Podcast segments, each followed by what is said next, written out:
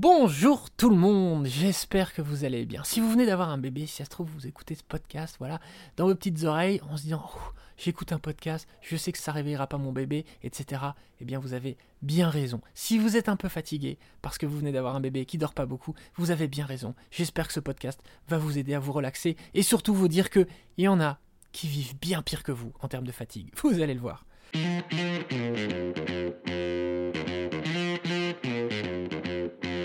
Aujourd'hui, on parle des jumeaux, mais pas simplement, entre guillemets, d'une paire de jumeaux, non, deux paires de jumeaux. Qu'est-ce que ça fait d'avoir deux paires de jumeaux Témoignage de Perrine, vous allez voir, qui a une vie active.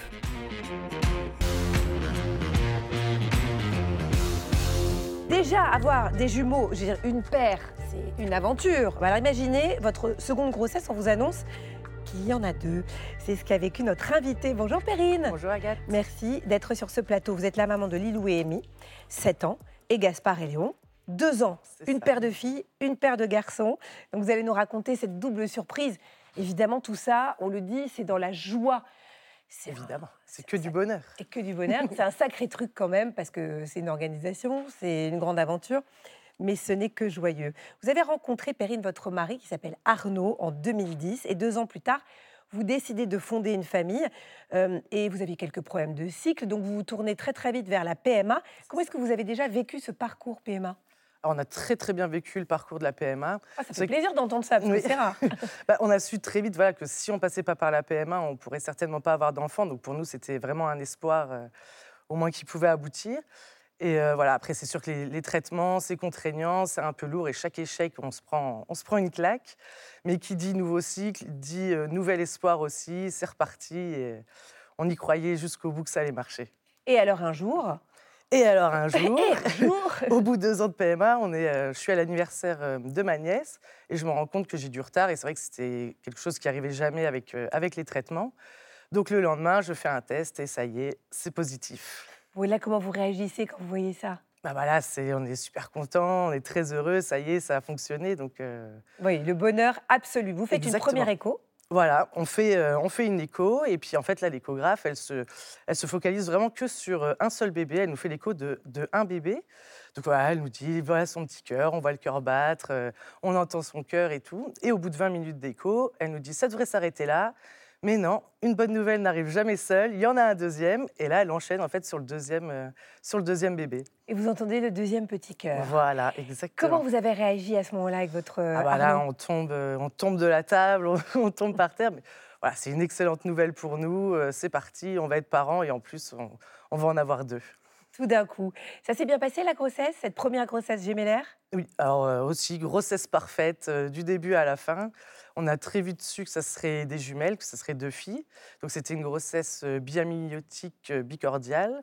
Alors ça veut dire quoi ça pour, qu'on- ça veut dire deux poches, chacun sa poche et chacun sa cantine. Donc c'est une, grossesse qui n'est pas trop à risque en fait, c'est oui, ça? c'est celle qui est la moins à risque en tout cas. D'accord.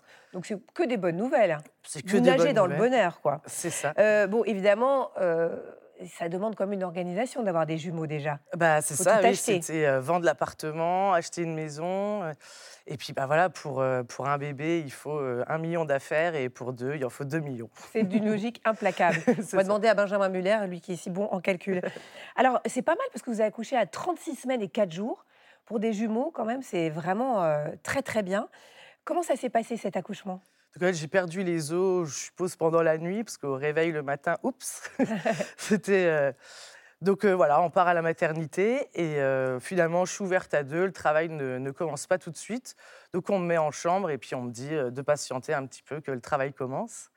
Et là, dans l'après-midi, en fait, je perce la deuxième, euh, la deuxième poche des os. Et là, tout de suite, en fait, le travail euh, se met en route. Mais vraiment, tout de suite, les contractions sont très fortes, très douloureuses. Je gère pas du tout. euh, J'en ai, j'en ai une ou deux et, et je gère pas. hein. Franchement, je suis, déjà, je suis déjà au bout de ma vie. Donc, je bip euh, une sage-femme pour qu'elle vienne. Donc, elle me pose deux, trois questions. Toutes les combien de temps? Vous avez vos contractions? Et là, je dis, bah, je sais pas, en fait, j'en ai eu deux. Donc, elle se moque gentiment de moi en me disant, voilà, c'est pas pour tout de suite. euh, va falloir patienter un peu, quoi. Bon, et alors après? Et après, bah, finalement, ouais, je suis patiente, euh, j'essaye. En tout ayant cas, mal quand même. Oui, oui, je suis vraiment, les contractions, elles sont vraiment très fortes. Même Arnaud, il essaye de, de me soulager, mais je l'envoie balader, ça va pas, donc je Classique. rebipe, je rebipe la sage-femme. Et en fait, non, je suis ouverte à, à 7 et euh, le travail avait vraiment, vraiment commencé. Donc là, c'est parti, on, on part en salle d'accouchement, on pose la péri. Et puis là, voilà, on, me laisse un peu tranquille, on me dit on vous laisse. Euh, quand vous sentez une contraction, vous pouvez pousser. Et, euh, et voilà, je reviens. Donc on nous laisse tous les deux. Et j'ai une, une contraction. Et en fait, bah, je commence un peu à pousser. Et là, tout de suite, euh, je la sens. Je dis, je dis à Arnaud, elle est là, va chercher quelqu'un, elle est là. Puis il dit, quoi, elle est là, qui est là? Je dis, je sens sa tête. Qui est là? Oui. Et ça voilà, c'était tellement rapide en fait. Et à ce moment-là, la sage-femme revient. Et pareil, je lui dis, elle est là, elle est là. Elle dit, elle est là. Je dis, oui, je la sens. Ma cousine des Vosges, je Oui. pas qui pensez que c'est qui? Oui, non, mais c'est ça, quoi. Et, euh, et finalement, voilà, elle, euh, et là, elle me dit, ah, elle, elle m'ausculte, elle dit, non, stop, oui, effectivement, il y a la tête, ne poussez plus, on n'est pas prêt, il faut patienter. Euh. Donc, bon, on attend vite fait, et puis voilà, je pousse, euh, je pousse deux fois, Lilou est dehors, et. euh, Donc, on me la pose sur moi, euh, voilà, on pas trop le temps de profiter de ce moment, puisque, puisqu'Amy arrive. Et Oui, il faut s'occuper de la deuxième cousine des Vosges. Voilà, exactement. Donc, Amy, comme elle était en transverse, là, je vois gentiment le gynéco plonger à l'intérieur de moi et qui dit J'ai un pied, j'ai l'autre. Et voilà, je repousse une fois et, et Amy sort par les pieds. C'est génial, vous avez pu accoucher par voie basse, vous les avez gardés longtemps, enfin c'est oh, c'est le rêve quoi, cette Ah grossesse bah, gémellaire. vraiment, voilà, jusqu'à l'accouchement, c'était super. On est, on est très heureux. Après, voilà, c'est sûr qu'il y a énormément d'émotions. Tout est. À ce moment-là, on- je pleure tout le temps. Je sais pas trop pourquoi. Je suis, je suis très heureuse. Nos filles sont là. Ça y est. euh, on est parents, on en a deux. Après, et- après et quelques années d'attente, quand Voilà, ça. Alors, vous restez quatre jours à la maternité, ensuite vous rentrez à la maison. Comment ça se passe? Parce que c'est une sacrée organisation des jumelles. Oui, alors au début, clairement, euh, il n'y a pas d'organisation, on subit. on, subit on suit, on essaye de suivre le rythme, si on peut appeler ça. C'est-à-dire, voilà, une à fin, on lui donne un biberon. euh, Il faut changer une couche, on essaye de, de faire des papouilles entre deux, mais voilà, on- très vite on est débordé, on se dit qu'on va pas du tout tenir, surtout pour, euh, pour les nuits, quoi. C'est, ça revient tout le temps en fait, euh, les biberons, les couches, les changes, enfin c'est. Donc euh, avec Arnaud, on se pose, on dit là, il va falloir quand même euh, trouver une solution, il faut qu'on trouve le rythme parce qu'on va, va, jamais tenir, quoi. C'est pas possible à, faire comme ça. Donc euh, on essaye de s'organiser, on a un cahier où on se note. tout, les heures de biberon, les heures de change. Et pour la nuit, on décide en fait que celui qui se lèvera se lèvera pour les deux. C'est-à-dire, moi, je faisais par exemple le biberon de- d'Émilie. Après, j'enchaînais avec le biberon de Lilou de minuit à 3 heures. Comme ça, je pouvais dormir encore euh, à peu près 5 heures. Et Arnaud prenait le relais, lui, de, de 4 heures à 7 heures. C'est lui qui faisait les deux biberons. euh. Et quand vous avez repris votre vie de, de femme, le travail, etc., ça va, vous avez réussi à vous organiser plus ou moins? Oui, après, voilà, on a, on a l'avantage d'être très, très bien entouré. Oui. Donc, euh, les filles étaient gardées euh, par mes parents. Et puis, il y avait aussi mes beaux-parents qui les gardaient. euh.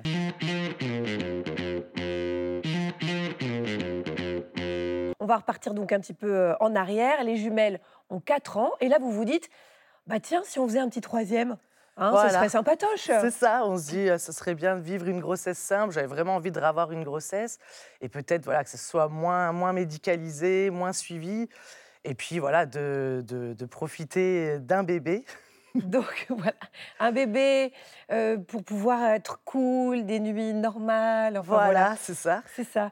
Et puis après quelques mois de PMA, vous tombez enceinte une seconde fois. Vous prenez rendez-vous chez l'échographiste. Alors qu'est-ce qu'il vous dit à ce moment-là? Vous arrivez dans quel état d'esprit? Vous vous vous dites pas, tiens, je vais avoir des jumeaux quand même. Alors, on se dit, non, on se dit pas, on sait qu'il y a. Alors, je pense que la première fois, c'est une chance d'avoir des jumeaux, mais la deuxième fois, c'est un risque. Donc, on sait Ouais. qu'il y a un risque de, Oui. de revoir des jumeaux. Donc, euh, voilà, on- en plus, j'avais fait une petite écho précoce euh, avant où on nous avait dit qu'il n'y en avait qu'un. Et là, on, on va à l'écho avec Arnaud. Et puis, euh, bah, là, à peine elle pose la sonde sur mon ventre, on voit, on voit la chouette. C'est-à-dire qu'en fait, Alors c'est quoi la chouette la chouette, c'est comme, comme pour les filles. En fait, ça fait voilà, quand il y avait les deux embryons, les, les deux poches, ça ressemblait un peu à une tête de chouette. Et donc, nous, tout de suite, on, on percute et là, on se dit, euh, il y a la chouette. Quoi. Donc vous avez dit ça à Arnaud, vous avez dit, c'est pas vrai, regardez, la chouette. Voilà. Avant qu'elle vous l'annonce. Ah oui, oui, avant qu'elle nous l'annonce, on s'est regardé. Donc là, on a forcément un rire nerveux en disant le retour de la chouette. et puis, euh, donc voilà. Et en plus, pendant l'écho, elle, elle sait quand même pas trop. Elle nous dit qu'il y en a deux, mais qu'il y a peut-être un des deux cœurs qui bat pas. Oh là Oui, en fait, quand on est à cet écho, on ne sait pas trop. Et en fait, quand, je, quand on sort de l'écho, honnêtement, je m'effondre parce que j'arrive là pour le coup, c'est rare, mais j'arrive pas du tout à voir le bon côté. C'est, on se dit mais comment on va faire? Il, a les travaux, il faut faire des travaux dans la maison, il faut changer la voiture, le côté financier d'élever quatre enfants. Voilà, c'est un peu. Et puis, on sort un peu euh, sans savoir est-ce qu'il y en a vraiment deux? Est-ce qu'il y en a qu'un? Et puis, il est hors de question, s'il y en a deux, d'en perdre un quand même. Mmh, voilà, c'est vraiment un peu compliqué à ce moment-là. Donc, j'appelle mon échographe qui nous suivait euh, pour euh, la grossesse des filles. Elle me dit écoutez, venez demain matin et je, vous fais une écho et on voit ça. Donc, le lendemain, on va à l'écho et elle me dit laissez-moi juste quelques secondes, je regarde, je vous dis. Et puis en fait, bah, elle nous dit voilà, il y a deux poches, il y a deux placentas, euh, c'est reparti, tout va bien, il y a les cœurs. Euh. Et donc, en fait, je sais pas, c'est le déclic. Et nous, on sort de l'écho, on se dit, c'est reparti. Il y en a encore deux. Et tant pis, on, on l'a fait une fois, on le fera une deuxième fois. Et puis, en fait, c'est chouette. Et voilà, on va avoir une belle fratrie. C'est ça. Alors, vous avez eu euh, une grossesse qui s'est passée merveilleusement.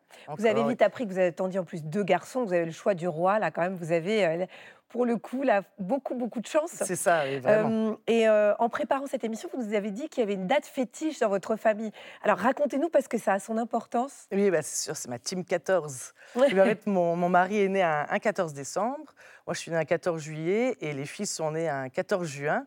Donc voilà, l'objectif ultime de cette grossesse, c'était, en plus, voilà, c'était deux garçons, mais c'était d'accoucher, d'accoucher un 14. Donc le terme, c'était le 31 octobre on m'a annoncé, alors pas forcément des grands prémas, mais que c'était une mmh deuxième grossesse gémellaire, il y avait quand même plus de risques d'accoucher plus tôt. Donc, je me focalise un peu sur le 14 septembre en me disant, ça sera là, on sera quand même à 35 semaines, c'est pas trop tôt, mais donc je prends mon rendez-vous mensuel avec le gynéco, exprès le 14, et j'y vais en mode sereine. Ils vont me garder, c'est pour aujourd'hui, je préviens tout le monde. et puis en fait non, je vais à ce rendez-vous et là rien n'a bougé, c'est pas du tout pour aujourd'hui. Euh, tant pis. Donc là, on perd un peu cet espoir euh, du 14. Ou alors, il faut accoucher le mois d'après. Oui, mais ça me paraît tellement loin, tellement presque improbable de tenir euh, jusqu'au 14 octobre et être à 39 semaines. Euh. Oui, mais enfin, le 13 octobre, vous êtes quand même chez vous avec vos bébés dans le ventre et vous ressentez vos premières contractions, il me semble. Voilà, c'est exactement ça. En début de soirée, je ressens les premières contractions et puis voilà, on pensait jamais tenir un mois de plus. Moi, j'ai un ventre qui qui passe plus les portes, mmh. qui, qui, défie toutes les lois de la gravité. Et, finalement, voilà, en début de soirée, ce 13, les contractions commencent et tout. Donc, bon, au début, on ne sait pas trop. Et puis, ça s'intensifie. Et en fait, voilà, je commence à avoir des mêmes, je commence à trembler un peu des, choses que j'avais eues pour les filles. Donc, on se dit, allez, c'est parti. Il faut tenir jusqu'au 14. Exactement. Et en fait, avant de partir, on se dit, là, il faut tenir deux heures. Il est hors de question d'accoucher un 13 à 23 heures. C'est pas possible d'avoir, mmh. tenu aussi longtemps, quoi.